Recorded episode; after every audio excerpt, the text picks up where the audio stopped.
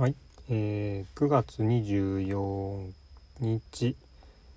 えー、17時52分収録をしていきます。えー、今日はですね、えー、朝から農家さんの、えー、ところに行ってですね稲刈りの方を手伝いしてきましたね。えーまあ、去年からあの稲刈りの方ですね。秋にお手伝いするっていうのが初めてやってて今日で2回目だったんですけどいやなかなかほんと貴重な体験で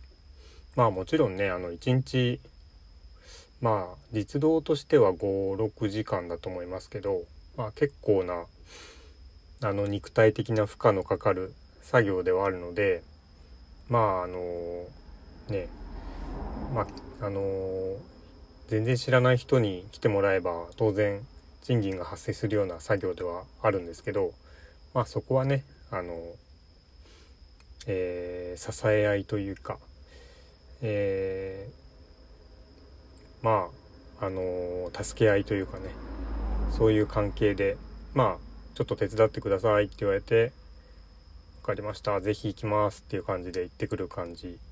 ですね。まあ自分としてもあのずっとあの街中で育って田んぼとかあんまりない、えー中で生活育ってきたんであの田んぼが近くにあるっていう今の環境自体がねあの非常に自分にとってはあのー好きだしまああとうんもっともっとこう知りたいなってことも多いしね。まあ是非そういうあのチャンスがあればと思ってたんですけどま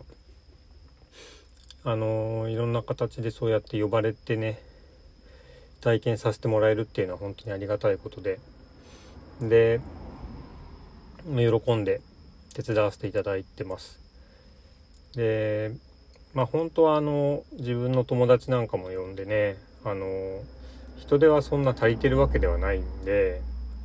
あの来てもらえればと思って、まあ、お声がけした人もね2人ぐらいいるんですけどもまあなんせね天候によってあの結構簡単にスケジュール変わるんでね、まあ、実は昨日本当は土曜日やりますよって最初スケジュールで言われてたんですけどまああっさり延期ですね。雨降ってたんで。で、まあ、今日の朝はだいぶ朝から晴れてたんでえーまあとは言っても雨降ってるぬかるんでるとあの機械が入れなかったりするし作業もしにくかったりすると思うんでまあ晴れてたらやるってもんでもないと思うんですよねきっと。で今日は朝もう一回確認してやりますってことなんで、まあ、朝から行ってねあのお手伝いすることになりました。で、まあ、やっぱスケジュールがそういう流動的だとねあのなかなかね、まあ、いわゆるあのスケジュールがしっかりこう時間通りに、えーこなすことがこう求められるようなこう現代的なスケジュール感だとなかなか合わせにくいなと思うんですよね。まあそこは自分はその辺融通今聞くんであのいいんですけどやっぱ人をね呼ぶってなるとね結構遠くから来てもらったりもしますしね。でその人自身は別にあの脳的生活みたいのを必ずしもあのどっぷりやってるわけでもないんでなかなかそこにうまくはまれないなってこともまあ今回特に思いましたね。うん、自分も収穫体験とかねやってて、うん、特にタイミングの難しい作物ってねあるんだなって改めて思いました。で稲刈りってやっぱりタイミングなかなかシビアだと思うんですよね。で特に人を呼ぶってなると、ね、土日でやるってなるとうん1週間のズレって結構大きいと思うんですよね。だから今回もね天気がたまあなんとかね持ったんでよかったな。まあ農家さんとしてはねほんとヒヤヒヤだと思うんですよね毎年ね。台風が来たりしてねあの倒れされちゃったりするとまたそれは大変ですしね。うん。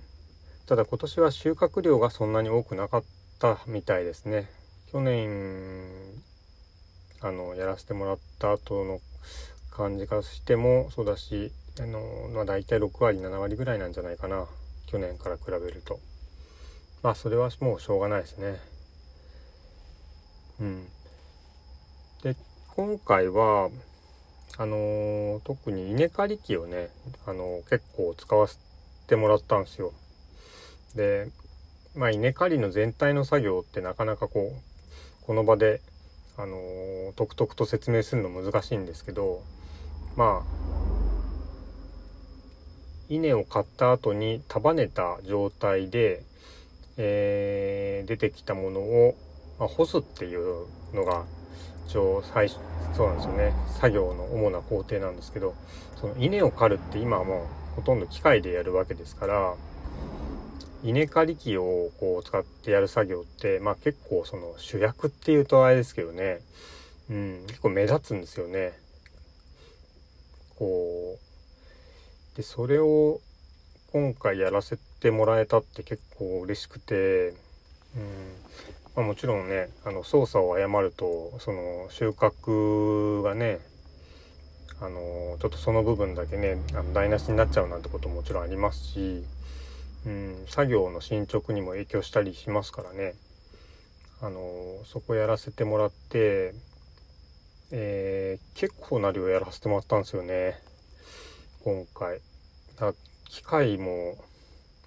の操作もねだいぶ習熟しましたね一日でね。うん。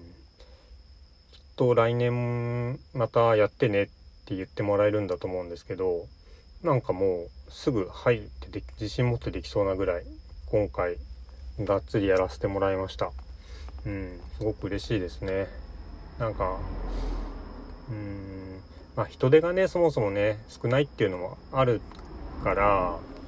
そのなり手も少ないんでね。だからあのまあそういう環境であのやりますって積極的に手を挙げればもうどんどんすぐにお鉢が回ってくるっていうことだと思うんであのまあ別に自分こういうことを好きだしね。どんどん積極的に入っていってまあ今いるねあのだいぶ高齢の経験者のね方々からいろんなノウハウを教えてもらって、えー、自分のねあの作業がねよくできるようになっていきたいなと思います。でそうだな稲刈り機ってすごいあのすごい機械ですね。まあ、稲刈り機しか農業機械ってあんま使ったことないんで、わかんないんですけど、なんて細かな作業をですね、大胆にガツガツと、あのー、大量にやってくれるものかと、結構感動しますね。あのー、うん、すごい稲を、稲刈り機って言うけど、稲刈るのはもちろん買ってくれますけど、それをあの紐で縛ってね、ちょうどいい大きさに縛って、束ねてくれるんですよね。それが素晴らしいなと思って。うん。その一定の大きさに束ねるって結構簡単なことじゃなくてその植わってる株によって実ってるこう穂の数って違うじゃないですか。だそれがねある程度の量になってからガッチャーンって言ってこう紐縛ってくれるみたいに機構になってるんですよね。なんて賢い機械なんだろうと思いました。